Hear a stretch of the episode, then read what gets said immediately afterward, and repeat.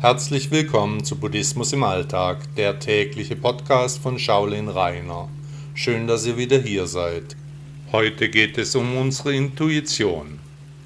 Tief in unserem Inneren haben wir eine Art von Extrasinn, die Intuition.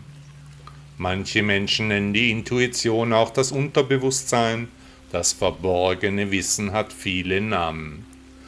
Wer immer noch an Zufälle glaubt, der ist nicht bereit, die Wahrnehmung zu verändern. Der sieht die Welt, die Menschen und die Dinge durch die allweit gleichen Filter. Von der inneren Stimme der Intuition zu trennen ist das konstante Geplapper des Egos, das uns wie ein kleiner Teufel ständig vollquatscht. Es ist ganz wichtig zu verstehen, dass Intuition und Ego komplett unterschiedliche Konstrukte sind. Das Ego versucht uns zu korrumpieren, die Intuition schützt uns vor drohendem Unheil. Allerdings ist unsere Intuition abhängig vom Umfeld, vom persönlichen Befinden, von anderen Beziehungen, von unglaublich vielen Faktoren.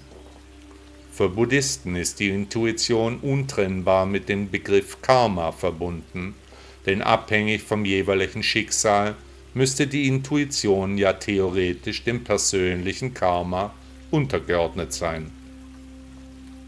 Unser Karma wird täglich neu sortiert, ist abhängig von Schwingungen im Schwarm, von Bewegungen, von Interaktionen, vom menschlichen Zusammenleben und der Achtsamkeit. Wichtig zu verstehen ist, dass auch das Karma keine unveränderbare Größe darstellt, sondern fluktuiert und fließt. Abhängig davon ist die Intuition in uns, ist ein Teil unserer Persönlichkeit. Nur hören wir auch auf diese innere Stimme? Wohl eher nicht, da das Ego die Intuition in den meisten Fällen vollmundig übertönt. Das oberflächliche Geplapper des Egos beschäftigt uns Menschen sowieso den ganzen Tag. Es fällt schwer, die inneren Zweifel, Ängste, Wünsche und Wahnvorstellungen zur Ruhe zu bringen. Nur wer sich halbwegs von seinem Ego abwendet, der schafft es, die Intuition dann auch klar und ohne Störgeräusche zu hören. Alles andere ist nur eine halbe Lösung. Um überhaupt in solch eine Position zu kommen, müssen wir uns da mit unserer eigenen Person beschäftigen. Wir müssen zuerst einmal die Rolle verlassen, die wir spielen. Die Intuition ist eine der kraftvollsten Möglichkeiten, deren wir uns bedienen können.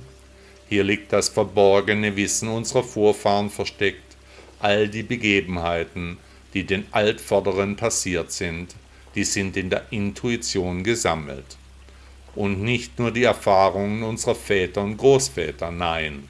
Das Urwissen der Menschheit ist in uns gespeichert, wartet nur auf eine Verwendung.